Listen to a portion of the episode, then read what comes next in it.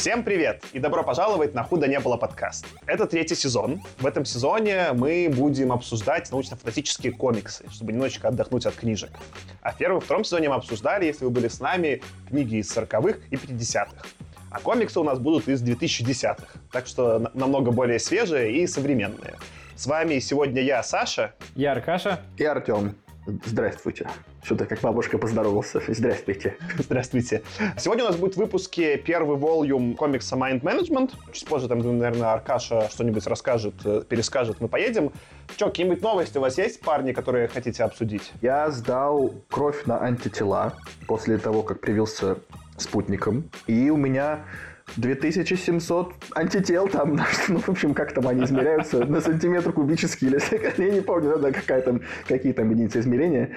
В общем, они у меня есть. Но знаете что? Я узнал, что у моей подруги 7000 антител. И я теперь думаю, какого черта? Почему у меня меньше? Я это как рейтинг воспринимаю теперь. У кого больше, тот круче. А не натренируешься, да? То есть вообще никак не накрутишь? Да, да. Это те не лайки в Инстаграме, которые купить можно. Вот именно. Кому она заплатила? Может, она врачам попросила, чтобы они там поднакрутили ей? Мне нравится, что типа ты еще называешь эти цифры, цифры такие классные, знаешь, как типа там как э, Power что-нибудь 3000. Ну, вот именно, знаешь, когда ты в тысячах это исчисление, это как будто очень круто, знаешь, там, вот реально 7000 это еще даже интереснее. Да, да, да, и должен быть какой-то рейтинг, у кого больше. Если выходят и меряются рейтингами, как всегда. Я, не уверен, что когда вот очень много, скорее всего, это уже вредно и, ну, признак, как, скорее всего, какой-нибудь плохой, плохого протекания, наверное, процесса. А может быть, это знаешь, что после какого-то порога ты начинаешь немножко светиться, и у тебя появляется способность к чтению мыслей. Да-да-да, управлять мыслями людей, да? Да. Это такой вот якоречек я сейчас забросил в сторону будущего обсуждения. Что, кстати, идеально в контексте произведения. Я потихонечку почитываю Бэтмена Моррисона. Ну вот есть его омнибус из трех книг. Я второй закончил. Мне там какие-то безумные по 800 страниц. И, честно говоря, наверное, я бы вот, не читая Mind Management, я бы Бэтмена не вывез. Потому что там надо все время возвращаться к каким-то предыдущим выпускам, смотреть, что произошло, кто что сделал. А это как-то, ну, я не привык к такому. Такое очень насыщенное повествование. И мне кажется, вот в Mind Management тоже, который мы будем обсуждать, это прикольно. Так что Бэтмена всем, всем рекомендую, но его прям нужно собраться, чтобы вывести прям работу. Аркаша, у тебя чего? Да я даже не знаю. Ничего, наверное. В Дагестан поеду на следующей неделе. И когда этот выпуск выйдет, я уже должен был вернуться, если что. Если я его выложил, значит, э, все хорошо. Кайф. Ну что, тогда, наверное, погнали обсуждать э, заявленный Mind Management. Собственно говоря, что будет происходить? Этого комикса на русском нет, Поэтому вам нужно где-нибудь его найти и либо скачать, либо купить. Маленькая ремарка. Этот комикс, опять же, законченный. Мы будем обсуждать по одному волюму. Волюмы — это так он назывался в виде трейд-пейпербеков. Короче, был комикс. Он выходил раз в месяц. По одному выпуску, тоненькому, на 20 страниц. И выходил так, по-моему, около 30 выпусков. Это первый способ его прочитать. Мы сегодня примерно обсуждаем с первого по шестой выпуски issues номер 1-6. И там, по-моему, еще нужно приквел, который то ли 0 называется, то ли минус 1, он тоже сюда входит. Потом, в какой-то момент, когда весь этот комикс вышел, его собрали в 6 волюмов. Это такие, вот то, что называется trade paperback, в бумажной обложечке, такие по 200 страничек, примерно как вот э, стандартные комиксы. И мы сегодня обсуждаем вот эту как бы первую книгу, первый волюм, в которой собраны с первого по шестой выпуски.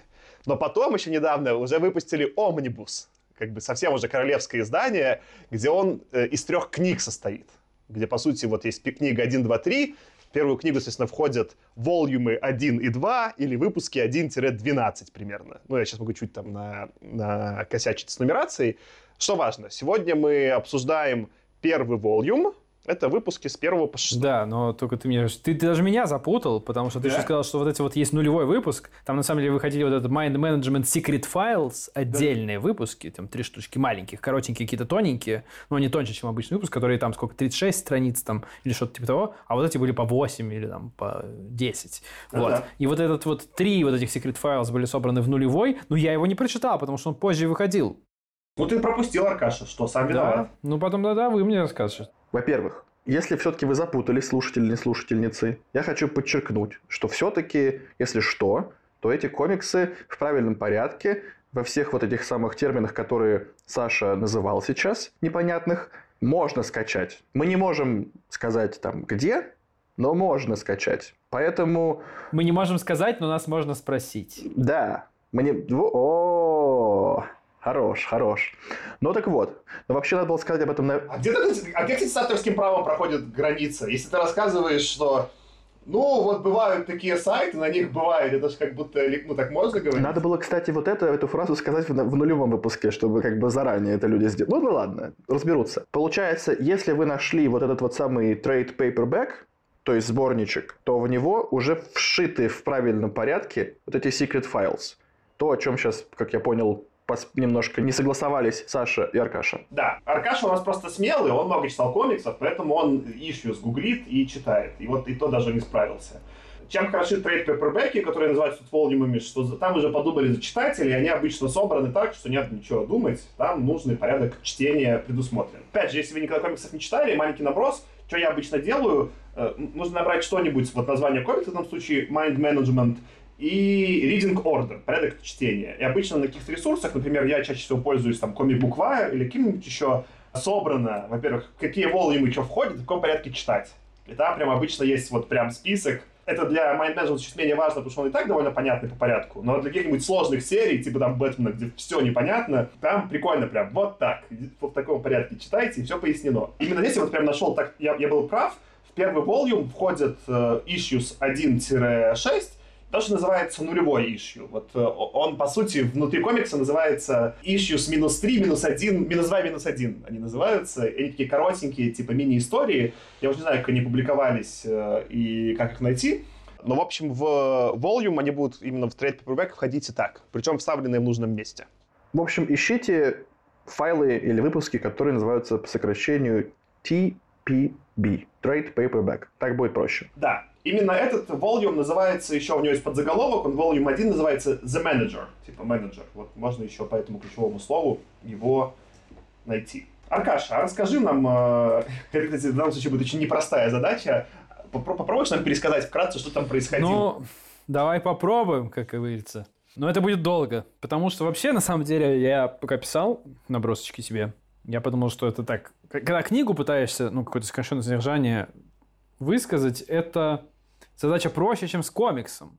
Потому что даже книги, большой объем, как-то в текст, не знаю, во всяком случае в голове, легче складывается в какую-то органичную историю. А когда визуальная часть она как бы очень большую долю составляет из того, что ты получаешь. Очень сложно это все описать и в том смысле, чтобы ты вот смысловые те же ощущения получил. Потому что все равно иногда как бы визуальную составляющую сложно передать словами. Текст, не знаю, как-то легче сокращается, на мой взгляд. Но давай попробуем. Я согласен, я про это подробнее расскажу. Я несколько раз читал этот комикс. И вот сейчас его не читал, а последний раз его читал в январе. Ну сколько это? Пять месяцев назад, шесть. Не так, ну, пять месяцев назад, не очень давно. И я помню вайб, помню о чем там, да, но я не могу вспомнить сюжет. И сегодня открывал, листал страницы и просто офигевал. Это в целом ты прав, что в комиксах сложнее, потому что много как-то мозг по-другому, как картинку помнит, и оно в текст непонятно как превратить.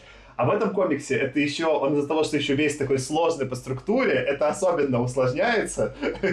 Я поэтому Аркадий немножко, ну, типа, и не без иронии даже тебе передал, потому что реально пересказать сложно, что там происходило. Ну да, все равно, то есть он создает какое-то такое настроение, которое является ну, неотъемлемой частью происходящего, которое тут им просто словами не передашь. Как бы оно, это такой интересный флер у этого всего из-за картинки получается. Ну да, мы обсудим еще, в общем, наверное, как рисовку, да, как это воспринимается отдельно, но пока давайте попробуем просто на события взглянуть. По сути, вот первый волюм, о котором мы говорим, он состоит из двух ключевых частей. Первая – это такая большая детективная, последовательно происходящая история, и вторая – это там будет рассказ одного из персонажей, и мы к нему перейдем. Собственно, в первой части главная героиня, писательница по имени Меру, со странным именем, находится явно на мели и, похоже, страдает от творческого кризиса после уже относительно давнего успеха ее прошлой книги. И вот ей приходит в какой-то момент идея исследовать странный инцидент двухлетней давности с самолетом так называемым рейсом 815, на котором все пассажиры и экипаж полностью потеряли память в какой-то момент. Также на выходе еще не досчитались одного человека, некоего Генри Лайма. Она пытается этим заниматься без особого успеха, но вдруг ее агент подбрасывает ей новую, тоже очень странную историю в мелком городке в Мексике. Прилетев туда, она обнаруживает, что все взрослые люди этого города уже год заняты только тем, что рисуют странные узоры на непонятного рода горшках, вплоть до того, что, в общем, те, кого не кормят, умирают от истощения. Вот, то есть люди себя крайне странно ведут. В то же время мы узнаем, что за нашей героиней зачем-то сидят два агента ЦРУ, одного из которых вечером этого дня внезапно убивают странные люди, на которых моментально, кроме прочего, заживают раны от пуль, потому что агент сопротивлялся, но ему это не помогло. Второй агент, с ничего не понимающий в этот момент героиней, сбегает от преследователей, попутно объясняет ей агент, что они тоже пытаются найти Генри Лайма, но он объясняет ей так, что от объяснений, в общем-то, ни меру, ни читателю понятнее, что происходит, пока не становится. А, единственная зацепка вообще, которая у них есть, это происхождение узоров на вышеупомянутых горшках, которые разрисовывают люди, и поэтому они летят в Занзибар, к которому отсылают эти узоры. Их преследователи – это лысый мужчина и синеволосая женщина, пока не ясные нам, кто они такие, летят с ними, но ничего не делают почему-то в самолете. Там Меру встречает странную женщину в Занзибаре по имени Перие, постоянно печатающую что-то на печатной машинке. Диалог у них получается короткий. Ничего не дав героине, это Перье. Роскомнадзорица, прыгнув с балкона. Но в ее тексте Меру, которую она написала на печатной машинке, Меру находит как свое имя, написанное еще до ее прихода, так и призыв поговорить с дельфинами, про которых, конечно же, оказывается, уже знает наш агент Билл, потому что ему, как еще одно задание, это предлагали. Собственно, уйдя в очередной раз от странной погони суперлюдей, герои оказываются уже в Китае. Дельфины там направляют их в маленькую деревню Гуанчжоу, Вообще, я отдельно, конечно, посмеялся, что, ну, неужели как бы название не было? Гуанчжоу совсем не деревня. Ну да ладно. По дороге туда Меру оставляет агента Билла отстреливаться от очередной раз настигшей их погони. И сама, наконец, встречает того самого Генри Лайма, который во время уютной поездки на лодочке по реке рассказывает ей свою историю. Его история – это вторая часть этого волюма. Далее нам, по сути, рассказывают историю жизни Генри и по пути показывают, как устроена большая шпионская организация, которая как раз и называется вот Mind Management. Точнее, везде она называется Mind MGMT по-английски. Большими буквами обязательно должна быть. Уж не знаю, на самом деле, думаю, что, скорее всего, это важно, но посмотрим. Может быть, это просто прикол. Зная этого автора, я бы не удивился, что это сто процентов важно. Так вот, Генри с детства был странным, и когда у него однажды проявились сверхспособности психического характера, родители просто отдали его куда надо. Собственно, куда надо оказалось это самая организация Mind Management. И он оказался в таком рекрутерском центре, который называется Шангрила. Он вообще неизвестно, где находится, он абсолютно закрытый. И в этом центре тренируют детей, потому что психические способности нужно развивать с детства. Там эти способности самые сильные выявляют и обучают детей их использовать. Среди обладающих способностями есть, например, так называемые бессмертные, способные силой мысли модифицировать свое тело и залечивать любые раны. Собственно, представителями этой группы являются преследователи, которых мы уже видели. Есть также люди, способные к чтению мыслей, разговорам с животными и управлению ими. Люди, способные видеть, ну или точнее даже как-то ощущать вещи сквозь стены и так далее. Кроме того, все рекруты проходят еще и военную подготовку, ну и занимается эта организация чем-то вроде такого супершпионажа, такая, супер ЦРУ. Собственно, наш Генри в итоге оказывается сверхсильным телепатом, ну, похоже, что одним из самых сильных вообще чуть ли не на планете, ну или, по крайней мере, в этой организации. Ну и теперь, когда он уже вырос, проходит много времени, его используют на заданиях особой важности, потому что он способен останавливать и прекращать войны, ну или, по крайней мере, делать так, чтобы эти войны проходили максимально бескровно для тех, по крайней мере, кто подвержен влиянию самого Генри. Заставляет, может, публику полюбить, например, выступающего президента, может провоцировать людей заключать нужные мирные договоры или торговые соглашения, ну и тому подобное. Кроме того, Генри оказывается влюблен в свою коллегу, женится, у них рождается ребенок, но в какой-то момент, кажущейся счастливой жизни, Генри начинает все больше беспокоить вообще все происходящее вокруг. И из-за этого его беспокойства его сначала отправляют сначала на менее важные задания, а потом уже вообще в отпуск отдыхать в Занзибар. Собственно, что же беспокоит Генри? Он просто понял, что все люди вокруг всегда хорошо к нему относятся. И делают только потому, что он невольно их к этому вынудил, потому что это его способности. И он уже вообще начал сомневаться во всем, включая отношения с его женой и дочерью. Он не понимает, вот любят они его на самом деле или потому что он их заставил. И результатом всего этого становится ссора с женой, после которой Жена уходит, а Генри полностью слетает с катушек. Собственно, слетание катушек выражается в том, что он побуждает все население города устроить огромную кровавую резню на улицах. В процессе погибает 10 тысяч человек, это почти все население этого городка, среди которых, собственно, оказываются жена и дочь Генри. Даже десант высадившихся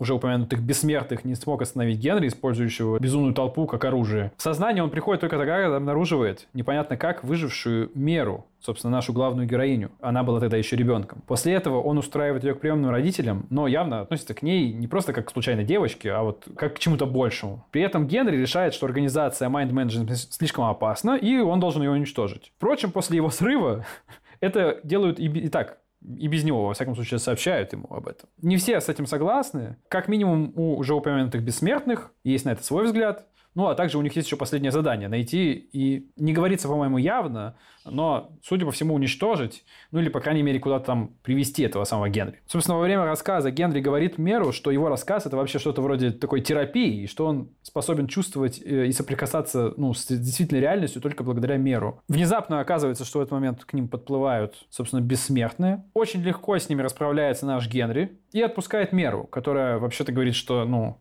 что-то как-то она ничего не понимает, но обо всем об этом будет рассказывать. Несмотря на это, он ее отпускает, и дальше мы видим, как она просыпается у себя дома, садится, и у нас повторяется, собственно, первая сцена из первого выпуска, где она на самом деле оказывается, что уже ничего не помнит. Ну, на самом деле, там в процессе рассказа и так уже довольно жирно намекается, что это уже не первый раз произошел их диалог, и что раз уж она об этом не написала, судя по всему, она и в этот раз не напишет. Ну, собственно, как бы так и происходит. Она снова думает, о чем бы ей написать, ругается с агентом, который говорит, что она никак ничего не может написать, и с помощью там одного еще персонажа, я думаю, может, мы про него еще поговорим, и точно мы его еще увидим в следующих частях. Генри с помощью этого персонажа перехватывает письмо, которое Меру сама себе отправила, видимо, понимая, что она может что-то забыть. И в итоге она остается в неведении, и вот мы остаемся с таким клиффхенгером к следующему волюму. Кай, спасибо, Аркаш. Маленькое уточнение. А это, это письмо было? Мне показалось, что это был манускрипт, что она все-таки написала эту книгу, которую хотела, просто ее вот перехватила. Ну, может, может быть, да. Может быть, она что-то уже наброски какие-то сделала, то есть, но она явно что-то сама себе отправила, догадываясь, что в голове своей не, не утаит.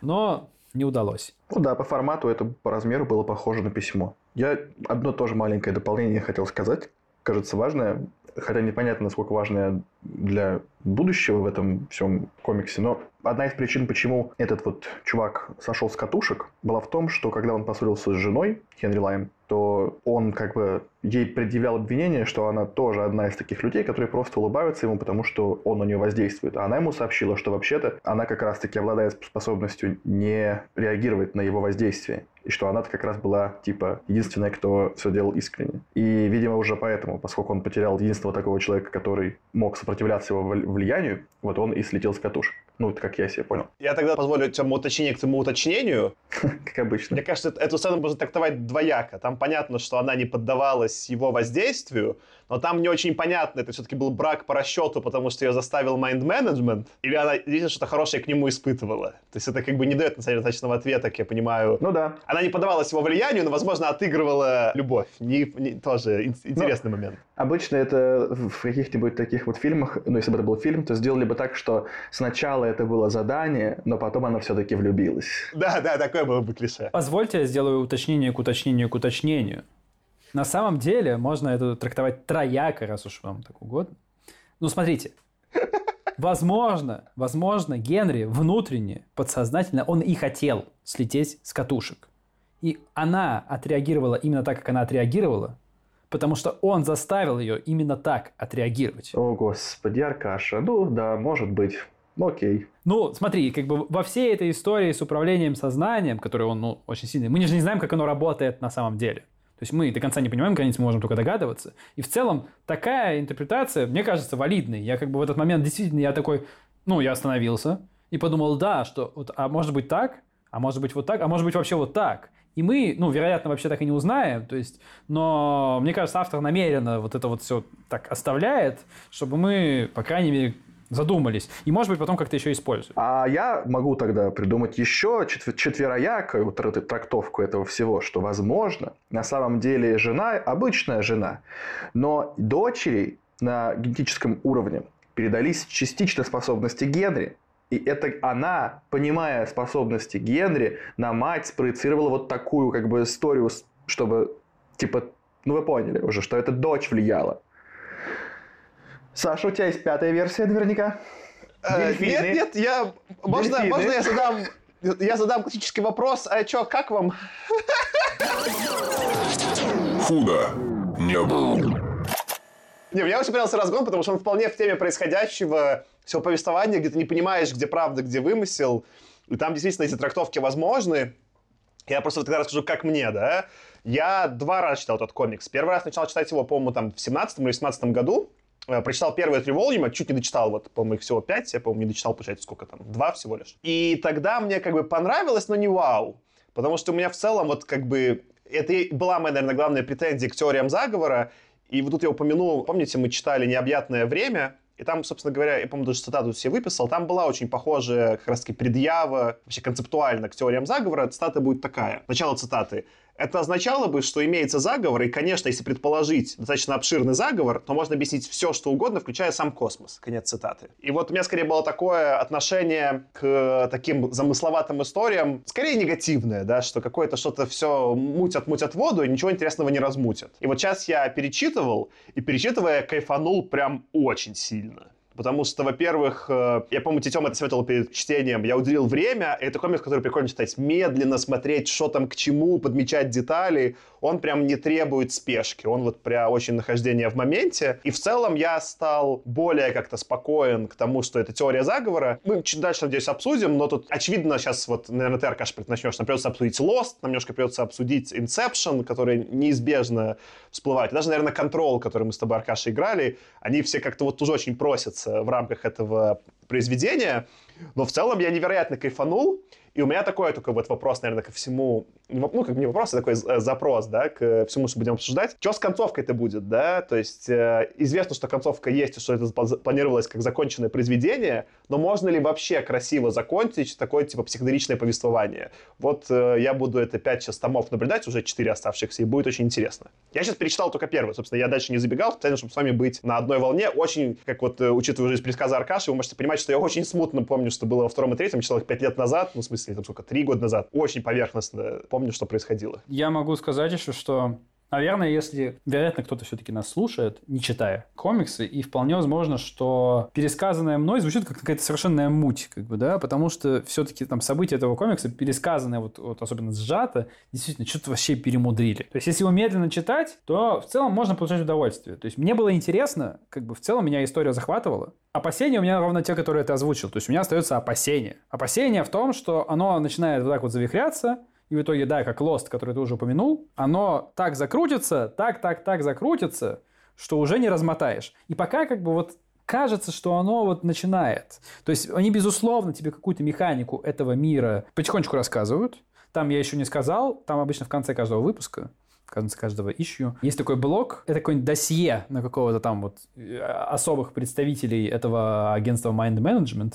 Они все какие-то свои странные, может быть, про каких-нибудь некоторых из них, по крайней мере, поговорим еще отдельно. Они там довольно интересные. И они, ну, какую-то механику тебе рассказывают. Скорее всего, много из этого потом дальше окажется важным. Но у меня было ощущение, что все-таки вот слишком много, слишком сконцентрировано это все. И еще такое небольшое опасение, что вот этот Генри, ну, он супер мощный у него суперсила. Когда вот есть суперсила, у которой, грубо говоря, нет явно обозначенных границ, это может казаться, ну, нормальную историю, устроенную как-то не сложится. В какой-то момент окажется, что вот это можно, а это нельзя, и это странно. Ну, я просто начну... Я знаю, я себя знаю, я начну докапываться, и я найду к чему докопаться. И я такой не люблю, когда я найду к чему докопаться. Мне нравится, когда либо чтобы история шла так, чтобы я даже не успевал моргнуть и докопаться, Такое тоже бывает. Либо чтобы прям вот уже было прям точненько все. Аркаш, скажи кратенько про подводку это Клост. Вот, э, просто я-то про Лост знаю, про что он существовал, а ты, ты сразу, я так понимаю, заприметил, расскажи. Да, ну то есть там на первой странице, э, по-моему, или на второй странице, ну, во всяком случае, в самом начале, собственно, что происходит, когда мы видим главную героиню? Она просыпается, садится на диван и включает телек. А по телеку рассказывают про тот самый рейс, который вот амнезия флайт, рейс амнезии. Но говорится номер рейса, рейс 815. А рейс 815 это рейс Ашаник 815 из Лоста. Ну, там и даже эти циферки 8, 8 15, это вот последовательность цифр 4, 8, 15, 16, 23, 42, которая там вообще сквозь весь сериал идет, она какой-то там магической ну, смыслом обладает и так далее. Или не обладает, ну, в общем, не суть. Суть в том, что вот это явная отсылка к Лосту. Да-да, и Аркаша пришел мне это немножко до записи рассказал, потому что я не знал. Я знал, что как бы есть Лост, но я его очень поверхностно знал. Я скорее вот уже Линделофа, который делал Lost, я упоминал вам про сериал «Хранители», вот как раз таки, когда мы интро записывали, который чем-то похож, да, что заходы прикольные, развязка так себе. Вот Аркадий читал по единичным выпускам, а я читал Volume. И на самом деле в Volume предисловие написал это Дэймон Линделов. Он говорит, ну да, да, 515, э, нормально, мы вообще, конечно, с этом Кинтом друг друга понимаем. Смешно, что это как бы, да, это отсылка и 100% и в этом Кинтом уместная, и Дэймоном оцененная, и обратно уже в виде предисловия вернувшись. Такой, типа, круг замкнулся, и это для меня вот как раз-таки интересно, да, в мире креаторов, что как они такие с друг другом немножко такие подмигивают себе и взаимодействуют.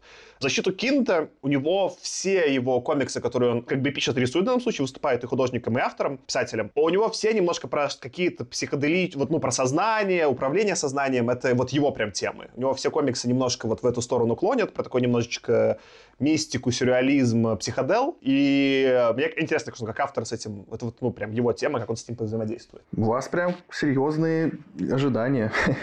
Я, честно говоря, просто, ну, мне понравилось, понравился комикс, но я думал, что когда мы говорим про там контроль разума и что-то такое, то там будет что-то в стиле человека без лица, какие-нибудь там эсперы, еще что-то. А по сути я получил комикс, как мне показалось, про X-менов. И поэтому у меня абсолютно нулевые... Вот, Аркаш, ты говоришь, что ты там в какой-то момент увидишь, что этого границы непонятный мир. У меня никаких нет ожиданий от границ этого мира. Мне кажется, их не будет. Если они там в какой-то момент, может быть, случайным образом окажутся, я не, не, точно не буду предъявлять никаких претензий к тому, что, типа, ой, это нереалистично, или там, ой, он там сам себе противоречит. Мне кажется, что это в принципе, комикс просто про другой взгляд на X-менов. Злую, типа, злую. Ксавье построил злую школу. Ну да, но э, типа, да, типа так, такую вот э, школу, которая работает на правительство. При этом детективная история мне понравилась. Я просто ожидал от нее меньшей фэнтезийности, больше детективности. Получил некоторую такую, ну, детективность хорошая, фэнтезийность мне показалась слишком много ее. Но мне очень будет интересно узнать, чем все закончится. Тем более, что я не знал всех этих перекликаний с Лостом. Но теперь я тоже боюсь, что будет все довольно странно. А у меня к тебе, Тёма, есть вопрос, наверное, там один или два, ну это одно и то же примерно. Ты у нас просто наименее такой опытный чтец комиксов, и мне поэтому интересно две вещи. Первое, как тебе вообще было это комфортно, некомфортно читать, и как тебе именно художество, ну типа рисунки автора, понимал ли ты, что происходит? Чем-то расскажи про это. Очень было комфортно читать очень простой, ну, доступный язык. Рисовка мне показалась очень какая-то теплая и сочная, и мне нравилось то, что она не идеально вылизанная, как в современных комиксах, а такая все-таки видно, что все от руки, и, ну, как бы именно вот эта вот ламповость ощущается. А в том, как это считывалось визуально, иногда было ощущение, что, знаете, такая есть гифка, где бобер поворачивается в кадр и такой вот у меня было ощущение, что часто кадры выглядели вот так. Что всегда, ну, э, понятно, что ты будешь рисовать какой-то напряженный момент. Ну, типа, может быть, не, кажд... не в каждом э, тайле, этом квадратике, но чтобы передать там, собственно, и драму, и саспенс, все остальное. Но ощущение было, что я примерно каждый тайл это, это, это бобер, который просто орет в кадр, что типа очень много напряжения. Ну, это было прикольно. Я очень быстро прочитал, вот, да, там вот эти 200, 203 страницы, кажется, я прочитал, наверное, часа за два, да, и очень было комфортно. Я почему спрашивал? Я когда читал его первый раз, я немного фриковал. Это, все-таки это реально нестандартный стиль комиксов. Я поначалу некоторых персонажей путал. У меня глаз не был обучен к стилю Мэтта Кинда. А когда я читал уже второй раз, я прям дико кайфовал. Я даже лучше различал персонажей, чем вот в стандартных американских комиксах. И в целом в отзывах на этот комикс часто пишут, что типа Мэтт Кинд is an acquired taste. Что это такое типа ну, типа, вкус, который требует в себе воспитания. Мне вот поэтому было немножко интересное мнение именно Тёма, как человек, который зашел без какого-то, знаешь, без социального программирования, ну, без ну, слишком насмотренности на американские комиксы, потому что это скорее, конечно, инди-комикс. А второй мне к тебе вопрос, все-таки это будет второй вопрос. Ты же у нас больше всех за аниме шаришь. Хм. И все, что ты любишь описывать, там часто, не знаю, там какой-нибудь My Hero Academia, я не знаю, смотрел это Наруто, но в моем представлении это чем-то по духу. Смотрел ли я Наруто? Смотрел. Ну, ты, конечно, естественно. А, все, фух, извини. Мне кажется, что по духу это может чем-то перекликаться, и вот мне интересно, как это... Просто ты вот скорее такие, вот ты уже Бестро часто упоминал, или аниме, что у тебя вот какое-то было пересечение, да, что Бестро, он как аниме, а тут у тебя как-то это скорее попало, не попало, как бы ты это вообще с аниме и с мангой соотнес? Блин, прикольный вопрос, потому что, ну, манга, которую я читал, она тоже нарисована на современный манер уже, в смысле, что очень четкая такая, не, не кисточка от руки, все-таки там уже определенный индустриализм какой-то в ней есть. Ну, наверное, можно, знаешь, сравнить цветовую схему в каком-то смысле с аниме. Очевидно, что аниме рисует специально очень ярко, с кучей броских цветов, и там все, у всех всегда есть такая вот стереотипная любая сцена из любого аниме, где главный герой летит на фоне просто ярко вспихивающих огней в какой-то воинственной позе, ну что-нибудь такое. Здесь тоже вот яркие вот эти вот практически даже какие-то капли просто вот, как будто ты иногда видишь, что вот капли от краски остаются и разводы вот эти, они немножко, может прикликаются. Но по духу я бы, наверное, не сравнил. Все-таки кажется, что у вот этот комикс более взрослый, чем большая часть аниме, а вот такую просто... Я, я небольшой фанат каких-то очень серьезных нуарных аниме, поэтому вот может быть, может быть с ним как-то можно было бы сравнить с каким-то вот детективным нуар аниме, но я таких просто не смотрел. Перечитывая второй раз, у меня, конечно, были параллели с X-менами, когда я представил, что все супергерои стало чуть полегче, да, но в супергероике все-таки очень часто Э, их там друг с другом всех сталкивают в рамках даже одного выпуска. И там очень много сражений всех со всеми вот э, на коротком горизонте. В аниме я мало его смотрел, но не знаю, как даже тот же Death Note, например. Там скорее такая куча второстепенных персонажей и такая длинная битва запланирована. И мне вот чем-то напоминало по духу Death Note. Нам представляют много этих действующих лиц, разных вот этих э, бессмертных, и Генри я почему-то его Лимом называл. Я позабыл, кстати, болезнь иногда как Лайма переводят, иногда как Лима. Наверное, можно его тоже Генри Лимом называть. Генри Лайма и Меру. Как-то вот мне казалось, что это чем-то по духу похоже на эти бесконечные разговоры еще, да, анимешные. Но опять же, я не, не разбираюсь, но мне что-то такое вот, когда я такую себе поймал сравнение, мне полегче стало и, и нормально заходило, и прям было прикольненько. Мне кажется, Артем, ты вот еще сказал, что аниме такие детские. Мне кажется, ты просто скорее вот эти вот, ну, точнее, это, терминология вот эта из манги, ты больше, наверное, каких-то сёнины смотрел. Да-да-да, я и сказал, что я, я просто не смотрел более серьезные, там, драматические, нуарные, детективные, то есть это просто мой кусок. Даже не особенно драматические, то есть есть же просто жанр, который вот это сейнены, или как-то так неправильно читаются, которые ориентированы на более взрослую аудиторию. Возьми тоже Акиру, который мы, мне кажется, упоминали в О, Акира это прям хардкор. А, а я не Акира, смотрел как Акиру. Бы, он, он не детский, как бы. Я вот вообще есть, ну, не это знаю, манга, это. наверное. Манга еще более не детская, чем аниме-фильм. Там бывает всякое. Поэтому, мне кажется, с деткости, ну, это, это зависит от того, что ты читаешь. Мне вот на самом деле понравилось сравнение вот с аниме-мангой, потому что в зависимости от жанра ты определяешь какой-то набор базовых допущений, к которым ты готов. Вот у меня есть какое-то внутреннее понимание набора базовых допущений, которые я готов сделать к произведению, если это манга или аниме, и он действительно немножко другой, чем я, когда я смотрю какой-нибудь западный там комикс или сериал. Они немножко разные. И, наверное, я вот так задумался, и ты, Саша, прав, может быть, если мы пригвоздимся к тому набору допущений, которые я готов делать для аниме и манги, то это все выглядит гораздо, ну не, не гораздо, но более стройным и приемлемым, что ли? Наверное, да. То есть это, мне кажется, что вот в этом смысле оно не то, что похоже, но вот как бы о нем мне, может быть, будет проще думать, как о манге. То есть, если, грубо говоря, тебе скажут, типа, сравни по уровню допущений вот X-менов, которых мы читали в, в первом сезоне, и сравнить какой-нибудь, ну, я не знаю, какие ты аниме смотрел, но вот та же самая My Hero Academia, или Bleach, или что-то, что, что-то, или Наруто, в общем, все, все любое, где есть некоторые сверхспособности, которые еще в, в аниме обычно сопряжены с силой духа. Типа, чем ты сильнее духом, тем у тебя больше скрытых резервов этой твоей силы. То типа, ты бы сказал, что у тебя разные допущения? Ну, у меня почему-то в голове да. Возможно, это определяется конкретно там каким-то тем, что я когда-то смотрел вот в одной группе, да, и в другой. Вполне возможно, что это так.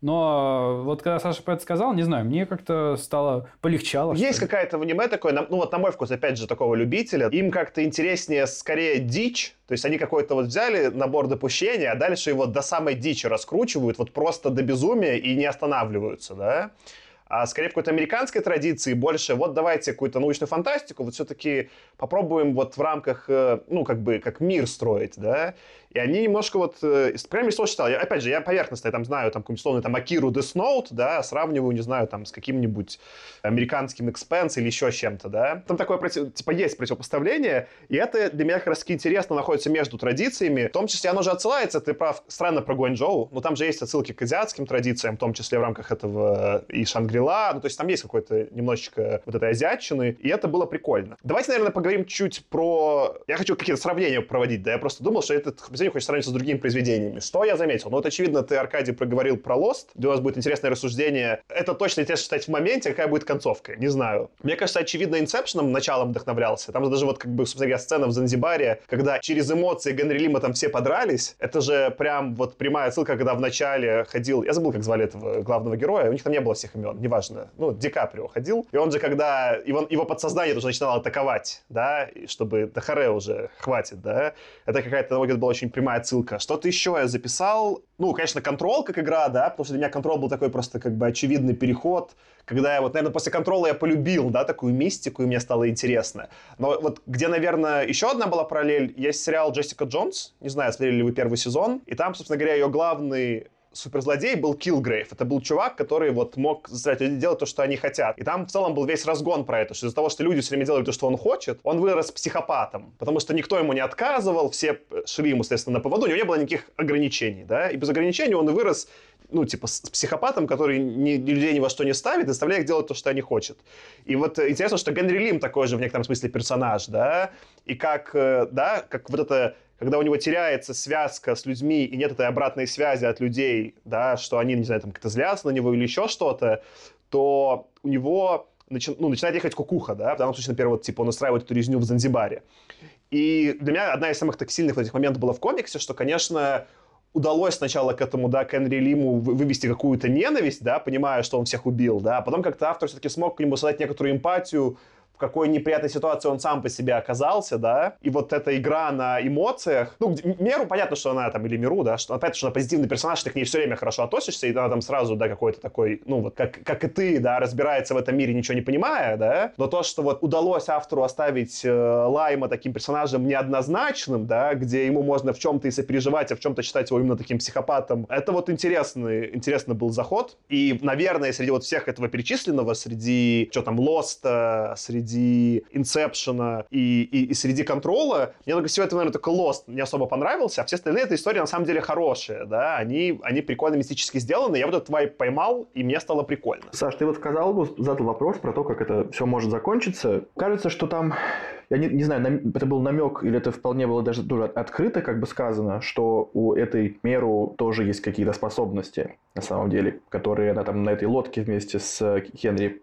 почувствовала. Но я вот в это, когда читал, то вспомнил Umbrella Academy. Может быть, кто-то смотрел этот сериал, где, очевидно, не только сериал, но я смотрел только сериал. Ну, я комикс читал. Да, на протяжении там скольких-то сезонов у нас есть группа персонажей, у всех из которых есть какие-то сверхспособности, а у одной девушки их типа нет. И у всех там как-то очень бурно развивается сюжетная линия, у нее только там как-то психоаналитически, но в какой-то момент открывается, что вообще-то, оказывается, у нее очень крутые сверхспособности, просто они не очень раскрыты и не всегда можно использовать, и все в таком духе, которые, к тому же, еще и супер опасные, и которые в итоге приведут там чуть ли не к концу света, если определенные обстоятельства как бы сойдутся. Ну, и поскольку действительно в Mind Management е вот, находится миллион каких-то отголосков от всего того, что мы в поп-культуре уже знаем, мы уже кучу каких-то вот тайтлов наз назвали, ну, еще там можно и тоже Бэтмена вспоминать с чуваком, который какие-то там, значит, иллюзии создал при помощи ядов, тоже просто Mind Management, только на основе яда. Можно вспоминать Мистерию, как врага Спайдермена, можно вспоминать, ну, то есть всех телепатов, которые где-либо были, спэров, то есть это все так или иначе было. Я поэтому решил, что в конце концов будет какой-то конец света. Примерно вот аналогичный Umbrella Academy, который устроит меру. И что, может быть, ее сдерживают этим закольцованным моим воспоминаниям ровно потому, что если она свои силы откроет, то всем придет конец. Слушай, интересный разгон. Про меру, кстати, ну, в Umbrella Academy там сначала вообще ничего не рассказывают. Тут они сразу тебе обозначают, что какая-то меру 100% важная. Я бы вот э, эту твою мысль, значит, может быть, не, раз, не то, что развил, но скорее вот упомянул. Мне что, знаешь, что еще в этом понравилось э, в майнд-менеджменте, что они прикольно затрагивают тему, что какие-то очевидные суперспособности, типа, ну, вот эти вот психические, типа там бессмертных, они быстро будут понятны, да, там что-то порезал, на нем рана зажила, это быстро все выявят и возьмут там какие-то спецслужбы на вооружение. Ну, собственно говоря, вот этот герой, которого ты, Аркадий, упоминал, который в итоге то ли письмо, то ли манускрипт э, выкрадывает, он футурист, как бы, да, он будущее предсказывает, и его долго не могли запалить, потому что он просто, как бы, у него сюрпризов нет. Когда ну, с ним разговариваешь, человек, у которого нет в жизни сюрпризов, да, И это как, как ты такого вообще выявишь, да? Как ты вообще поймешь, что у него вот это есть? И там интересная тема, что именно из-за того, что нет разделения на наблюдателя и действующего, что все наблюдатели под влиянием этих людей с психоспособностями находятся, их будет очень сложно выявить, и в том числе поэтому можно продать идею, что этот могли все на это время существовать, мы могли о них не знать, именно потому что они манипулировали нашим сознанием. Это и идея красивая, и прикольно, что вот они ее затрагивают, как сложно им даже самому майнд-менеджменту было некоторых себе условных, ну, пускай будут супергерои или там как они там, агентов, да, найти и поймать. И это очень интересно. Ну да, вот способности этих персонажей, которых они как раз в конце описывают, они прикольные. То есть вот этот Данкан, да, который ты сказал, они там говорят явно, что, ну, он к ним довольно рано поступил, и они очень долго не могли понять, а на что же он способен. При этом понимали, что он на что-то способен, и вот в какой-то момент они это поняли. Судя по всему, этот Данкан, он же, ну, по своей воле дал им себя, в общем-то, тоже заполучить, потому что, ну, он, очевидно, обладает такими способностями, при которыми он не может допустить, чтобы что-то, что он не хочет, произошло, судя по всему. Но он при этом как бы видит будущее. Вот просто, Аркаш, допустим, э, про ограничения этого мира, которых кажется, что не очень много. Там говорится про, ну, там, про радиус действия этой суперсилы Данкана, но, очевидно, это такой взрослый, такой вот не очень ухоженный, постоянно курящий мужчина в плаще, который, ну, точно не спортсмен ни разу. Ну и как он может э, уворачиваться от какого-нибудь там профессионального, значит, каратиста, он может это не успевать физически делать. Но он, то есть то, что ты знаешь будущее, не означает, что ты можешь как бы успеть подстроиться. Там, типа, вот тебя фигачат по-разному. Ты даже если, предположим, видишь будущее на 20 ударов вперед, ты их еще должен запомнить по ходу дела как-то. Это все сложнее, чем кажется. Ты такой просто понимаешь, сейчас я получу в челюсть. Такой, ну, сюрприза не будет, но в челюсть я получу. Этот Данкан, к слову, тоже стоит запомнить, важно, скорее всего, будет для сюжета дальше. Данкан — это именно тот, кто помог Генри Лайму не доставить меру или миру, миру мне, кстати, даже больше нравится, хотя я так не прочитал, не буду так называть, не доставить миру ее письмо от нее же самой, как бы, и Данкан все это время, на самом деле, наблюдает за всем происходящим, то есть, когда Перье, точнее, одна из сестер Перье, которых две, прыгает с балкона и Роскомнадзорится, он над всем этим наблюдает и говорит, да пошло все нафиг, как бы не хочу в этом участвовать, и уходит, куря сигарету. То есть он все это время за всем наблюдает. Про него не знают ни бессмертные, судя по всему, не замечая его, или он делает так, чтобы они его просто ну, игнорировали каким-то образом. Но в какой-то момент все-таки включается, потому что Генри Лайм его заставил. Еще из интересных способностей были как раз сестры Перье, которые так умеют э, писать и рисовать картинки. Очень это впечатляет людей, в общем, они как-то очень впечатляющие тексты пишут. А еще у них есть мужчина, который делает крутой дизайн. Рекламы, которые фигачат. Реклама. Да, который... The Edman. И у него способность... Он... Edman. Edman, да. И он такие рекламки классные делает. Они производят на тебя такое впечатление, что когда в газете пишут о резне на Фолклендских островах, а рядом его рекламка, все читают, то есть в газетах все опубликовали, но, но никто об этом не помнит. Тут я даже эти рекламки сфоткал специально, э, скриншотики. Там еще прикольно, что везде это реклама каких-то моющих средств. Это очень смешно, что для того, чтобы люди не увидели там про взрыв шаттла или еще что-то, splash it clean, типа, все смоем, да, и смешно, что сама реклама его, она про то, как будет чисто и поэтому люди не замечают. Есть же термин, это называется brainwashing, собственно. Ну да, да. Тут, ребятки, важный вопрос. Ты, к сожалению, Тёма, не мог этого заметить, что, что ты Volume читал, а, но ты читал Аркадий в Issues. И я не знаю, заметил ты или нет, э, в Issues, когда они выходят по одному выпуску, обычно вот когда вот типа Volume читаешь, в нем обычно нет рекламы ну, просто так издательство делают, это уже как книжка, в ней нет рекламы. Но когда ты покупаешь эти вот выпуски маленькие по одному, в них часто бывает реклама, какие-то страницы, это просто вот, ну, на целую страницу какая-нибудь там реклама, не знаю, молока или еще чего-то, да, там, ну, или там, не знаю, «Теория большого взрыва» сериала, вот я когда читал, мне Бликита, когда выходили там New 52, там вот была реклама «Теория большого взрыва». И, я не знаю, Аркадий, ты заметил или нет, но в Issues были рекламы, и они были фейковые. Были сделаны рекламы как настоящие, которые специально задизайнил Мэтт Кинт, которые рекламировали какие-то не настоящие средства. Я даже... Ты, Аркадий, заметил, кстати? Я заметил. Это, у меня это было только в одном выпуске, потому что у меня... Это обычно происходит на последней обложке, на задней обложке. И местами их вырезали те, кто сканировали. Да, и у меня только на одном из шести, собственно, была эта отсканенная обложка. Я на это обратил внимание. А вообще там на самом деле... Ну, обычно на последней странице внутренней часто бывает такая колонка отзывов. То есть то, что пишут авторам и какие-то там, может быть, заметки автора тоже. И в первом, самом первом выпуске там пишется, что обращайте внимание, там будет secret message, типа на всех этих. Из него можно собрать secret message, который будет паролем к какому-то онлайновому сайту, где можно получить Да. эксклюзивный контент. В общем, так и было. Я, ну, вот есть целая статья я нашел. Наверное, там были рекламы прикольные. Они там рекламировали жвачку Mind Juice. Или средство для лица Clean Face, Clear Head. Или Brain Buzz, какой-то напиток энергетический.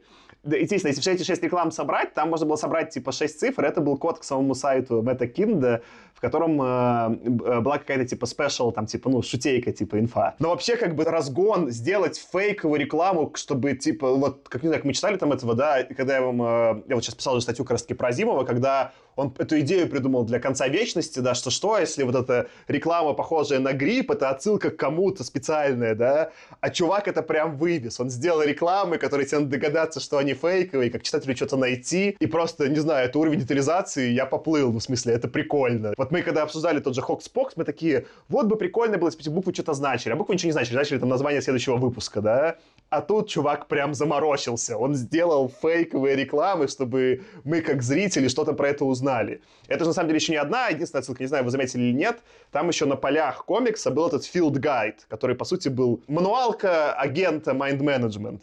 И в какой-то момент она начинает, в ней начинают ползти буквы, и там разговор, ну, скорее всего, с Миру подразумевается. Она говорит, ты тут уже здесь была, ты понимаешь, соберись, только сама ты можешь вырваться из этой бесконечной петли. Ну, и сам этот э, гид описан вполне как бы, что вот как агент там готовится к, э, что будет делать, если встретишь другого психоактивного агента, да? Потому что там еще есть отсылка, мета к происходящему внутри комикса. Я прям совсем поплыл. Ну, то есть я такого не видел именно... Это точно мне так в Фокспоксе не хватало, где все нанизано, где ты если ты какую-то пойдешь смотреть отсылку, она с чем-то точно связана, еще, еще там чем-то связано, и что-то еще автор прикольное придумал. И это, блин, кайфушечки. Ну, Там еще есть тоже, я, кстати, не заметил про тексты. Я вначале посмотрел этот текст, мне казалось, они везде одинаковые, поэтому я перестал читать. Они еще таким бледненьким Они э, не одинаковые, там шрифтом. просто field guide, а потом я вот себе Аркаша сделал какие-то ск- скриншоты, там все идет повествование, вот как будто это просто реально мануалка агента, а потом она расползается, и не начинается такой типа текст, э, там условно, are you there? How many А. times has it been? Это как раз когда вот у нее разговор с Лимом, с Лаймом происходит, Мгм. начинается движуха. И тоже сначала как можно пропустить, но если потом обратить внимание, в нужном выпуске все начинается. Или даже когда, например, собственно говоря, видит же э, какой-то там вот этот на реке плывущий там дед, да, когда он видит ее, он видит в ней воина, тоже такая типа немножко мистически-богическая отсылка, где она кем-то супергероиня, которая потом может с Лаймом с- соревноваться, да, и там все вот вот все на все как бы продумано в смысле отсылочек, и это очень красиво просто технически. Там еще есть моменты, когда весь комикс нарисован такими страница поделена на так 3 на 3 тайла. Они обычно ровненькие, но похоже, я не знаю, так он рисовал или нет, но выглядит, как будто он каждую страницу вот реально разрисовывал акварелькой. Все вот эти 3 на 3 рисовал за раз, то есть он их не копипейстил потом, как бы не собирал. Прям видно, что они где-то регулярно, эти 3 на 3, а там, где он начинает выносить мозг, когда кто-то чего-то там кому-то внушает и так далее, они немножко плывут и где-то начинают смещаться прям, и это заметно. Вот Там, там эти границы недорисованные становятся. И вот это тоже прикольно, что он использует именно среду вот комикса для того, чтобы подчеркивать происходящее. Мне вот это тоже понравилось. Про рисовку тоже, знаешь, как бы ты просто говорил, что тебя вот немножко подморозило, да, прям вот твоя рисовка. Я не знаю, меня на самом деле очень быстро вкатился. Я вспомнил про рисовку просто один момент, когда я читал Invincible. Там он у него долгое время был один художник, а потом поменялся на другого. Как же меня выносило, короче, со смены художника там. То есть там еще, знаешь, когда бывает, что один рисует прям четенько, а другой, ну, чуть меньше деталей, как бы, и более такой абстрактный. И вот, вот там у меня бомбило. Вот тогда я там несколько выпусков прям бомбился с того, что верните старого художника, короче. Но потом привык. И потом они еще несколько раз менялись, как бы, и мне уже было нормально. Но вот тогда вот у меня пригорало от того, как нарисовано. А здесь почему-то, когда сразу было вот, ну, своеобразный стиль, но у меня вообще как-то, то есть я очень быстро вкатился, и буквально там, может быть, первый только выпуск у меня как-то странно воспринимался, а дальше все пошло как по накатанной. Мне он эстетически очень нравился с самого начала, но я вот почему-то поначалу не мог просто различать некоторые... Я не понимал, это типа вот там это Билл условно или тот, на них нападает. И как-то не, ну, вот я не сразу отсек визуально. А он реально на самом деле и в лицах, у него там и шрам есть специально там, например, там у кого-то там нападает. То есть он, он, на самом деле там все продумано, чтобы было различие. Я вот как-то не сразу, как-то глаз не обучился, и вот второй раз перечитывая, я как-то прям дообучился, и я эстетически кайфовал уже и, и понимаю, что происходит. А еще маленькая деталь, именно если мы в прорисовку пошли. Помните, когда там появляются дельфины? Вы обратили внимание, что дельфин, он специально нарисован как это дельфин или заяц? Это отсылка к этой картинке, которая ты не можешь выбрать, что животное. Нет, нет, я не, я не обратил внимания, но теперь вижу, да. Но обычно заяц или утка, на самом деле, это старая вот Да, да, ну типа, понятно, что это типа, это, это старая шутка, но вот здесь она была, что это был, как бы вот можно увидеть зайчика вот здесь, а можно дельфинчика. И сто процентов это сделано нарочно вообще, ну, сто процентов. Ну да, вот это, конечно, прикольно. То есть тут действительно много деталей. Я уверен, что мы еще не все подметили с тобой. Как бы, причем мы, скорее всего, подмечали много разных вещей независимо, и все равно не все зацепили. Сто процентов, но вот э, респект чуваку, что действительно он думал, да, вот э, ты немножко рассказывал то же самое про атаку титанов. Я не знаю, вот, вот, вот как в атаке титанов ты говорил, что какие-то штуки там из какого-то первого эпизода потом влияют на четвертый сезон и были заранее продуманы. То есть какое-то есть очень ощущение, что автор думал, что он делает. Я уже не понимаю, он просто так много набрасывает красиво в этой вот мире, что в итоге оно все сочетается или это к чему-то в итоге вывезется. Не знаю, но вот это интересно понаблюдать. Мне, кстати, интересно, а как работает креативный процесс вот у авторов, которые действительно продумывают детали, которые потом в будущем могут сработать. Мне все очень нравится, знаете, визуализировать. И мне интересно, есть ли у них какая-то, вот, как знаете, детективный фильм, это вот доска, где резиночками, веревочками какие-то кусочки газет, вот что-то такое связано. И вот, вот и мне интересно просто, ты же, когда продумываешь сюжет, ты не всегда и знаешь, что у тебя будет в будущем. То есть ты сейчас там как бы фигачишь, но у тебя это может растянуться на несколько лет. Какая-то должна быть все равно какая-то вот мнемоническая какая-то штука, какая-то доска или что-то, которая потом поможет тебе вспомнить как факты, которые у тебя были в прошлом. Тебе интересно, как у таких ребят, у самых прошаренных, как это работает. Мне кажется, это какая-нибудь крутая должна быть история. У каждого своя, у кого-то может все в голове, у кого-то на каких-то листочках, у кого-то в какой-то там mind map в, не знаю, в Excel. Ну, то есть просто интересно, как каждый подходит к такому. Потому что деталей много, как вот все это не забыть. И потом, чтобы все концы сошлись а не как в Лосте. Но это еще очень впечатляющая штука в смысле того, что сколько нужно тредов держать в голове и потом к этому сослаться. Опять же, там, понятно, про кого-нибудь, условно, ты сейчас упоминал, там, Invincible э, этого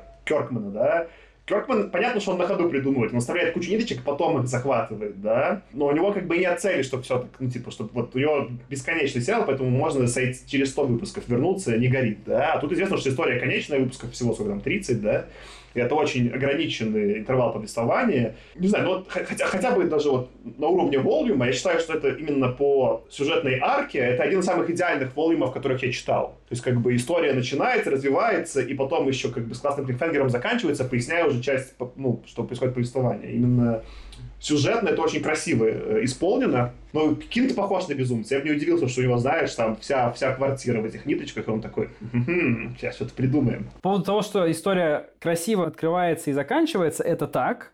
Но мне кажется, что при этом, я вот не знаю, так ли это будет, посмотрим. Я не читал следующий Ворьюм.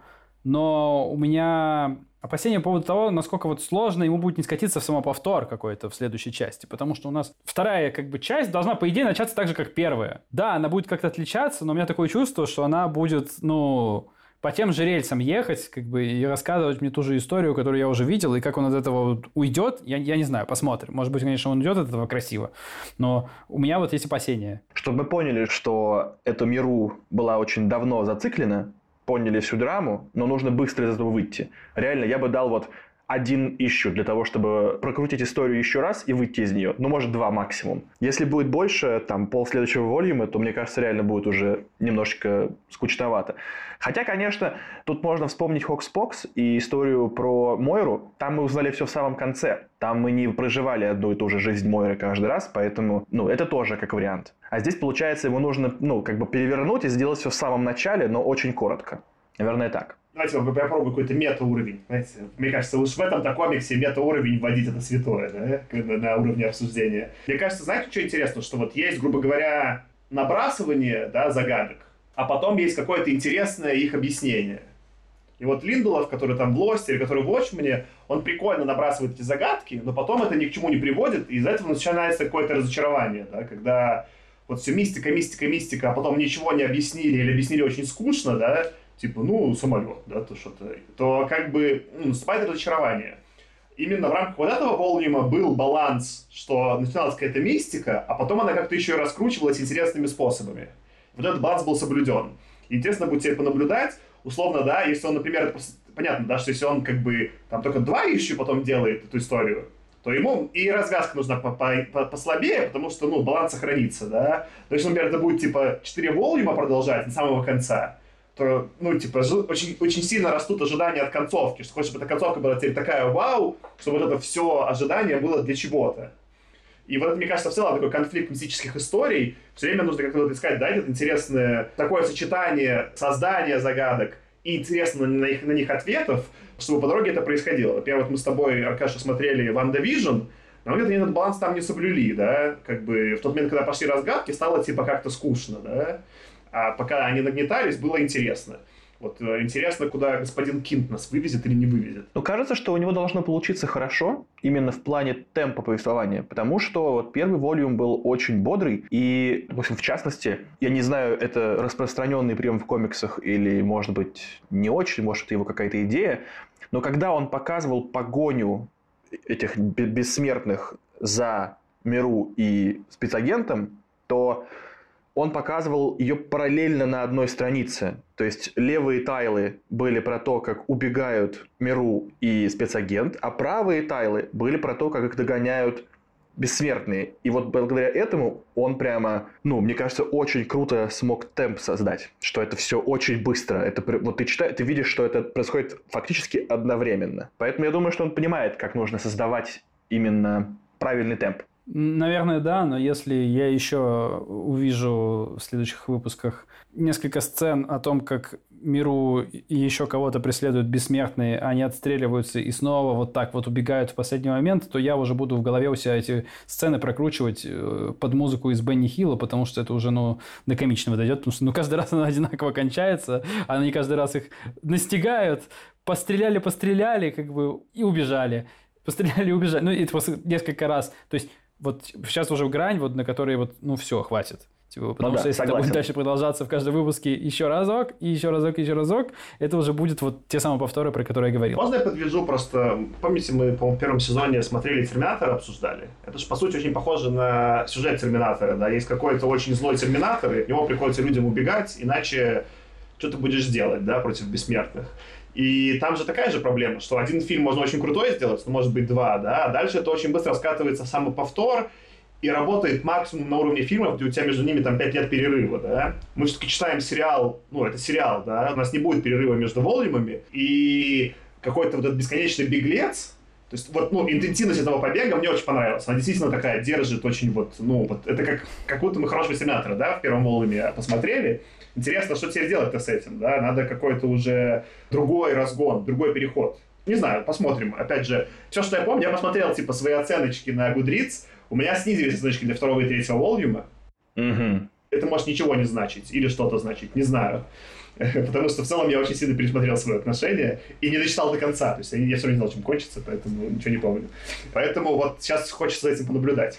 Ну да, потому что по-прежнему эти бессмертные останутся бессмертными. Тут нужно реально как-то этого очень грамотно выйти, иначе они будут бесить точно так же, как последний Терминатор.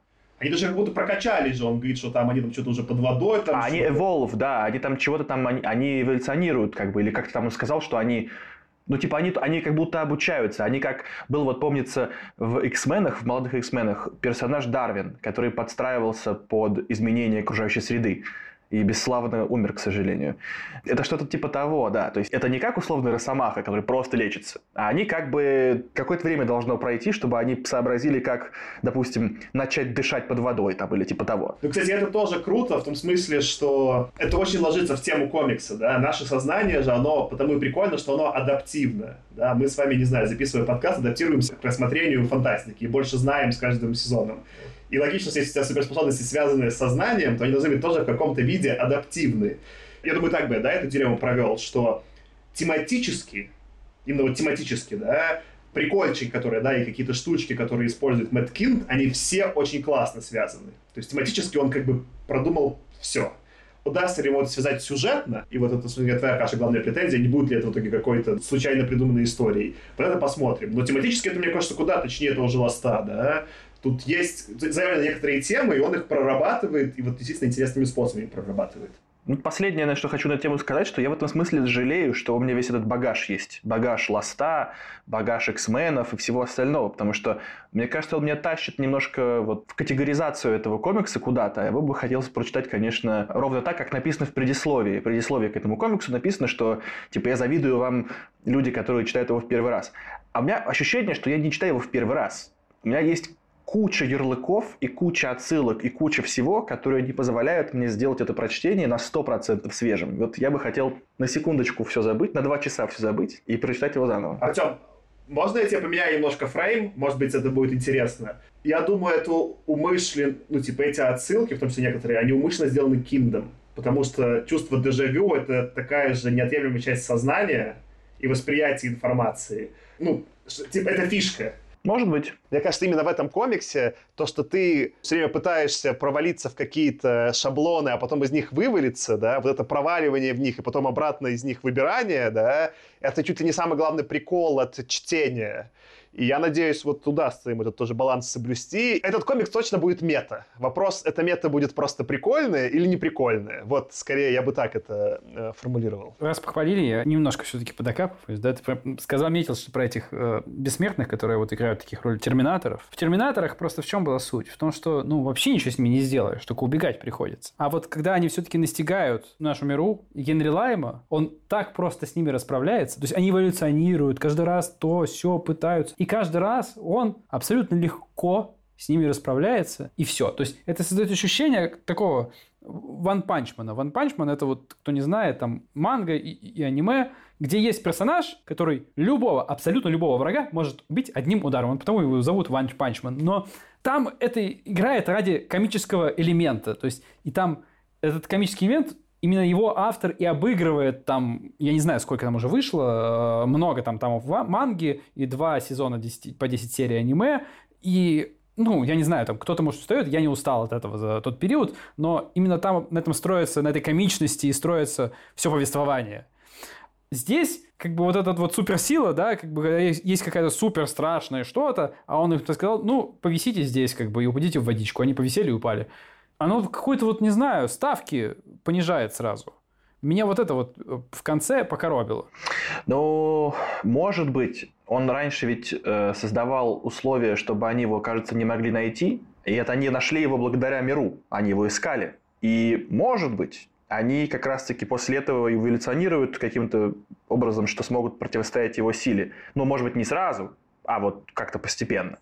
Мы не знаем этого. Но определенно, когда вот эта вся драма, драма происходила, и в итоге он просто силой мысли их как бы, значит, скинул в воду, да, это в моменте это выглядело слабовато. Я просто надеюсь, что это не будет всегда так, иначе действительно это будет, ну, как бы тупо. Да, зачем ему бегать? А мне, кстати, не покоробило в смысле того, что они же сначала за Миру гнались, и в том числе ее хотели, я так понимаю, порешить. И в этом смысле то, что Миру от них была беззащитна, это было очевидно, и, по-моему, Билла, я не помню, там в итоге Билл выжил или нет. Он выжил, но ну, тоже ничего хорошего, там, рисуете опять этих тоже, этих животных из Занзибара, носорогов, там, или кого он рисует, ничего хорошего с ним не произошло. То есть для, для Миру он явно представлял опасность, а для Лайма, ну, это их первая встреча с Лаймом, и он, нам показали, что Лайм как бы вообще что с ним делать непонятно. Он как бы супер, ну, супер-супер герой, прям, ну, там, условный Галактус. Ну, так, ну, нам заявили, это Танос, в смысле, тут э, не шутейки тебе. Я считал это так, что как раз, ну, и они не в первый раз не встречаются, потому что мне показалось, что агент Билл, он говорил, что они уже не первые агенты, которые к ней представлены. Если как бы они не первые агенты, которые к ней представлены, значит, с ними уже что-то происходило, и сделали с ними, скорее всего, явно как раз эти самые бессмертные. А еще просто в какой-то момент он ей явно проговаривает, «А тебе-то они ничего не сделают. То есть он говорит миру, они тебя не убьют. И они, мне кажется, ее не убьют как раз потому, что они через нее хотят вывести на Лайма. Да, ты прав, Аркаш, и про не первых агентов ты прав. Возможно, смогу тебе это объяснить сейчас. И я сейчас тебе объясню это самым моментом, который меня больше всего возмутил в этом комиксе. Просто вообще, я прям... Что? Значит, к нему, как я понимаю, представляли очень разных агентов. Не только бессмертных. А в том числе одного из супергероев, которого зовут Снайпер, который пытался пришить его. Из винтовки, находясь там в миллионе километров с отскоком от гидранта. Это же такое. И меня просто выморозило, что, короче, почему этот снайпер не смог справиться с работой? Потому что Лайм в какой-то момент взял и заставил кошку прикрыть себя. И кошка прыгнула под пулю, и кошка сдохла от выстрела снайпера. Почему кошку убили? Почему кошка? Что сделала к вам кошка? Что, что, что такое? То есть, типа, знаешь, это как э, то, что он убил 10 тысяч людей в Занзибаре, это все плевать, да? Но это как Джон Уик, когда погибает песик, месть, ну, типа, заслуженно, да? Абсолютно. Просто меня выбесили. Меня еще, знаешь, что больше поразило? Давай, чтобы ты бомбился еще сильнее. Вот ты представь, как бы супер снайпер может очень круто целиться, так чтобы там сквозь дом пуля пролетала, там сквозь два окна, из внутри дома наружу от гидранта отскакивала, и он целился куда? Конечно, в ногу он целился там, или ему в пятку. там. В пятку, конечно же, но Ахиллесова пята. Да, этот момент действительно, он был, я тоже такой очень, так, так, ладно, что это странно, но пусть будет так. Ладно бы кошка там с гидранта прыгнула там наверх как-нибудь, там в голову. Да и вообще там пуля снайперская, там такая пуля, там такие скорости и мощности, что она сквозь эту кошку пульк пройдет и все. То есть там, я не знаю, как она остановила эта кошечка. Ну, то есть там он... А он, наверное, он попросил ее прыгнуть и напрячься. Да чувак очень издалека стрелял просто, и рикошеты там уже подснизили. Не, ну может быть, да. Ты вообще рикошет как бы снайперской пули, это вообще какой-то смех. Ну, то есть это, в принципе, уже как бы очень странно. То есть это ладно, ну просто я согласен с Артемом, тут можно побомбиться. У- Учитывая, что это наш, как бы, в некотором смысле, шпионский триллер, да, тут уж точно механика пуль поинтереснее, чем в любом Джеймсе Бонде. Так что уже все, был я фильм. прощаю. Был фильм у Тимура Бекмамбетова же, по-моему, с Хабенским. Бонд это назывался, я не знаю, как он по-русски, особо опасен, что-нибудь такое. Да, и, и с э, Джоли. Джоли, да. И там тоже можно было, вау, закручивать пули. По-братски просто так, фу, и все, она летит в, в- Это тоже по комиксу Миллера, по-моему, если не ошибаюсь, э, снято. В общем, Артем, просто представь, что это... теперь вернись и представь, что это супергеройское аниме. И сразу вот эта история с отскакивающей пулей, там, кошечкой, ну, гораздо как-то стройнее, да, выглядит, может быть? Не, а меня она и так не смущает. Я думаю, что условно взять какого-нибудь... За кошку обидно. За кошку обидно. А так вот, ну, например, в DC же есть чувак, который... Ну, этот, который Уилл Смит играет потом в, значит... Дэдшот. в- Дэдшот, пожалуйста, он же то же самое все умеет делать. Поэтому у меня нет барьера, что, типа, в аниме это можно, а в комиксах нельзя. Ну и ладно, кошку жалко, но это было как бы, ну, он, у него не было выбора. А дельфинчиков он освободил. Ну, тут да. Тут да. И тоже могли бы, знаешь, для дельфинов, допустим, могли бы, ну, там, чтобы они сказали не Гуанчжоу, а там Денвер или, ну, что-то попроще. Гуанчжоу, пока носом натыкаешь по одной букве в бассейне, это ж долго, ну, жалко тоже дельфинов. А если еще попутают э, вид транслитерации, там и ничего не будет понятно по-английски, да, там что там «же», что там с этого, с китайского. Для слушателей, которые ничего не понимают, пояснение. Там дельфины говорящие. Они говорили не голосом, они говорили, нажимая на специальной клавиатуре, находящейся где-то там на дне бассейна. Просто пояснение, потому что мы говорим про говорящих дельфинов, и, и какие-то кнопки, ничего не понятно. Давайте я тогда свою критику тоже наброшу. Она не столько, наверное, даже именно критика этого волюма, сколько в целом критика всех историй про э, управление каким-то там сознанием или что-то такое, да, про теории заговора, например. Одна, ну вот она отчасти я прочитала из необъятного времени, да, что если достаточно сделать большую теорию заговора, то можно все объяснить, и поэтому мне очень интересно. Но даже если мы это ставим за скобками, меня само это уже не бесит. Лишь бы прикольно было, да. Что меня немножко смущает, что мы же вот с вами живем в каком-то мире, в нем была какая-то история. И когда начинаются исторические события писать через теорию заговора, то теряется очень много исторического контекста, который важен. Ну, например, не очень сейчас будет красивая метафора, но условно была же Вторая мировая, да, и почему-то там, короче, не знаю, выиграли ее союзники, в Советском Союзе погибло много людей, да, и это, ну, значимые, как бы я относился к русской пропаганде, да, это, ну, значимые жертвы, там, не знаю, мои родственники там тоже участвовали, не знаю, там, мой дедушка был в плену в Германии, ну, в смысле, э, настоящие люди страдали, да, и когда это начинает вдруг все описывается через какого-то, да, Генри Лайма, который на самом деле никакого отношения к моему дедушке не имел, что он как-то, вот, не знаю, определил исход этой войны, там решил сделать Саддамом Хусейном. Ну, это в негативном да, исходе обесценивает исторические события, позитивном, если это круто прописать, это как-то их обыгрывает. Тогда мне нужен какой-то world building, да, какое-то построение мира, где условно и у Советского Союза есть большое количество таких людей, и у Гитлера они тоже как-то между собой воевали, и Гитлер просрался, да, ну то есть нужно какой-то тогда добавить еще, почему так произошло. Я не почувствовал, что в этом комиксе, там, по-моему, в какой-то момент есть очень похоже на Саддама Хусейна, да, персонаж, что-то там про войну в заливе. И в этом смысле я не понимаю, то есть как бы это мы, мы читаем про наш мир, да, или это какой-то альтернативный мир. Например, тот же Линдолов, которого мы обсуждали, который писал Lost, они в Watchmen'ах красиво обыграли, ну, сначала в комиксе, а потом, э, собственно говоря, уже и в сериале, то там же этот доктор Манхэттен, да, синий, ходил, там убивал очень много, испарял этих вьетнамцев, и потому в мире хранителей в итоге это альтернативная история, потому что там в войне во Вьетнаме выиграли американцы, и Вьетнам это там какой-то 52-й штат, где уже это типа штат Америки. И этот вот этот интересный, то, что становится уже альтернативной историей, где уже какое-то начинается вот это безумие их мира в новый флер добавляться. Это прикольно по-своему. Понятно, да, как тогда наличие супергероев в этом мире что-то изменило. В этом мире мне пока вот все еще непонятно, это какой-то альтернативный мир к нашему, или это все-таки наш? Если наш, то как это в рамках более глобального контекста все участвовало? И, скорее всего, это просто невозможно вывести на уровне такого короткого комикса, да? это то, что для меня немножечко, ну, не то, что обесценивает, но делает более сложным чтение таких историй. В то время в том же каком-нибудь там аниме, там, условно, да, там, Death Note или где-то, это либо совсем какой-то альтернативный мир, атака на Титан, либо это не такого, это все-таки локального, да, действия, это не какие-то заговоры мировых правительств, просто два чувака с тетрадками что-то там веселятся, да, Поэтому это ну, более локального действия и, и не повлияло на историю, да, там, ну, вот каких-то там настоящих президентов и так далее. Два чувака с тетрадкой. Ну да, ну да. Ну да, аниме часто берешь какого-нибудь огромного, огромного робота или Годзиллу, и просто она стирает в порошок 20 сразу городов. Ну, там, и, и ничего, население, в принципе, плюс-минус. Всех успели эвакуировать. Два, всех успели Второй эвакуировать. Да, да, да. Ну, претензия понятная, просто этому не уделено время, то есть мы не понимаем, как там прошла Вторая мировая. Может быть, что она прошла мягче как-то там. Ну, посмотрим. Я к тому, что это надо будет еще раз зацепить ближе, там, когда мы дочитаем, наверное, до конца. Но вот для меня это такой пунктик большой про все истории с теорией заговора, что кроме того, что они что-то там объясняют, надо, чтобы они как-то интересно затрагивали хотя бы в каком-то виде контекст. В чем предположение тогда? В чем мир альтернативный? А если он такой альтернативный, то что изменилось? Потому что по факту наличие вот каких-то людей с психическими такими способностями изменило бы принципиально... Ну, ты про это, Аркаш, немножко докапывался, да. Оно бы все мироустройство изменило. Хочется, чтобы это хоть как-то было раскрыто. Не знаю, насколько вообще в комиксе это возможно. Я, ну, типа, очень маленькое в целом. Ну, судя по всему, никак это сильно не поменяло, потому что все-таки мы видим мир очень похожий на наш. То есть, эта организация была создана вроде как после Первой мировой войны, или где-то там в окрестности.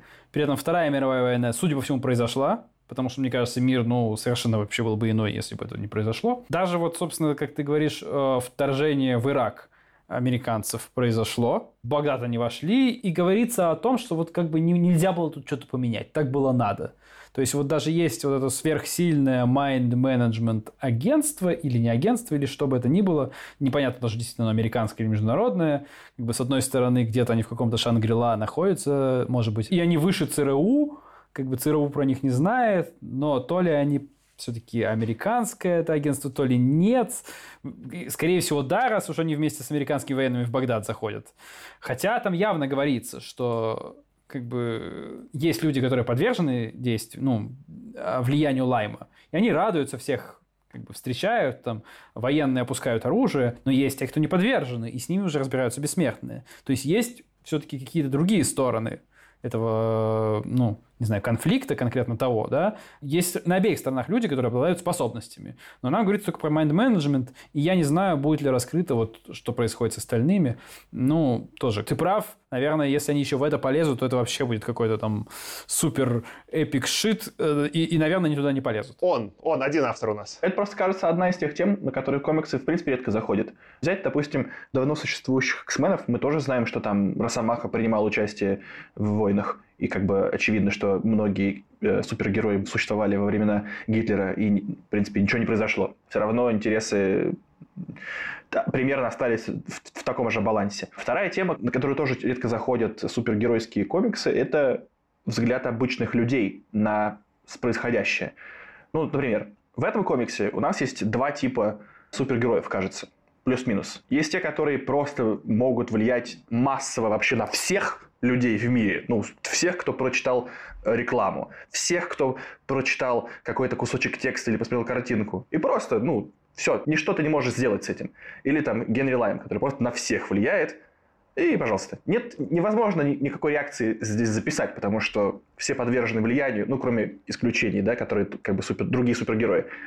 А есть другой тип супергероев, которые влияют только локально очень. Например, бессмертные. Они могут просто перестрелять, но ты можешь на них посмотреть и можешь офигеть от того, что происходит. Или, например, э, Генри Лайм, когда он там резню устроил, ну, там какие-то выжившие были, да, там не весь Занзибар погиб. И тоже как бы можно было бы показать э, взгляд обычных людей на то, что происходит вокруг, но тоже обычно на это не хватает какого-то эфирного времени, и ты хочешь показать, как бобер орет в развороте как можно чаще. Ты вот немножко сейчас упоминал тема Марвел, да? Справедливости ради, Марвел эту тему затрагивает. По сути, Марвел — это альтернативная вселенная, до или после Второй мировой войны начинающейся. Во Второй мировой был только Капитан Америка, который помогал американцам воевать, поэтому не так сильно повлиял. А потом это совсем другой мир, в котором такие же города. Например, культура там другая. Например, там типа суперзвезды музыкальные, это в том числе X-мены, да, которых вот э, описывал, по-моему, это как раз и был тоже Ран Моррисона на X-менах и так далее. Есть у них как бы... Президент у них, по-моему, не Обама тоже. Ну, в смысле, то есть там какой-то... Все свои у них там президенты. Ну, то есть какой-то там движ. В смысле, не то, чтобы так сильно уж мир, он очень похож на нас. Но хотя бы чуть-чуть есть реверансы в культурную сторону, что что-то изменилось в этом мире по сравнению с нашим. Ну, в смысле, вот, ну, допустим, типа, что, как Аркаша говорит, что если бы были в этом мире супергерои, они бы радикально поменяли там ход истории. Соглашусь, но супергерой, ну, в итоге была просто Гидра, в Марвеле, которая, в общем-то, радикально ничего не поменяла, хотя, наверное, ну, это как посмотреть, да, все-таки эти эксперименты закончились как раз-таки появлением супергероев некоторых, но все равно это локальное изменение, а глобальное просто дополнилась какая-то организация, которая точно так же работала на нацизм. И все. То есть там нет такого, что пришел супергерой и просто Найткроулер телепортировался к Гитлеру, убил его и все, закончили нацизм, все, типа нет его. Ну... Но в комиксах Marvel X-мены появились после Второй мировой. Ну, сами X-мены, ну, супергерои это были. Был только Кэп. Ну, Росомаха, мне ну, кажется, Росомаха был, Росомаха был. Ну, Росомаха да. был там один, ну, да. все, ну, вот, ну, пожалуйста. единицы. Кэп просто добежал до Гитлера. Росомаха просто добежал до Гитлера и убил его все. Как бы, ну, я условно сейчас я у, у, у, до, до идиотизма довожу, но в плане глобально не поменялось ничего, просто добавили еще одну организацию. Да, вот давайте мы канцелим. Я думаю, это надо канцелить и Росомаху, и Америку, они оба не убили Гитлера. Я думаю, Пора заканцелить этих пацанов. А, подождите, а красный, красный сын, он же тоже, мне кажется, был в как раз или как его звали, ну, который альтернативный Супермен. Ну, это вообще DC. Супермен ну, это DC. У, ну, них там, у них там ничего ни с чем не сходится. Да, там гораздо менее... Вот там вообще миллионы альтернативных э, этих... Э, земля там типа 5784. На самом деле у Marvel тоже, но там хотя бы не так запущено, как у DC, насколько я понимаю. DC там вообще концы с концами, да, не найдешь. Там, там... даже я не, не планирую, ну, в смысле, за Marvel что-то я могу там сейчас еще сказать, там, там что-то хоть какие-то канва мира, понятно. Да, а в DC даже не пытайся, как бы. Ну, нормально, типа, просто, понимаешь, ты прав, у тебя, мне понравилось произведение на, типа, локальных и глобальных. Просто как только ты заходишь на с психоспособностями типа Генри Лайма, которые могут на огромную популяцию влиять, да, это явно вызвало бы ну, глобальные изменения, не только локальные. Понятно, когда бегает только Росомаха с когтями, ну, до кого-то не добежал, да и ладно. Ну, в смысле, это действительно меньше вызывает вопросиков с точки зрения альтернативности мира, где живет Росомаха, к нашему. Ну, в общем, да. Это нам еще повезло, что этот условный Генри Лайм не съехал с катушек в 16. Ну, то есть в, в, в созревание в половое, что он просто не, раз, ну, типа, не разбомбил все к чертям, потому что, ну, потому что что-то там, гормоны. Как он еще с таким достаточно осознанным стал чуваком, не таким уж... То есть он осознавал, что милитаризм это не очень хорошо. В какой-то момент он это все вроде понял. У него было профессиональное выгорание такое, правда, которое закончилось очень плачевно. Но это такой был идеальный пример выгорания, когда все, надо уехать на Занзибар, но даже там тебя надо достанет, и ты всех покрошишь. В общем, жестко. Ему бы еще надо было на Випассану съездить. Ну, в общем, да. Ну, меня, скорее, знаешь, еще тут последнее скажу в эту тему, и, мне кажется, можно свернуть. Странно, что его отправляют в Багдад, но при этом никто не высаживает Генри Лайма, не знаю, погулять по Северной Корее, например. Хотя, казалось бы, ну, то есть, просто прогуляйся. Один разок.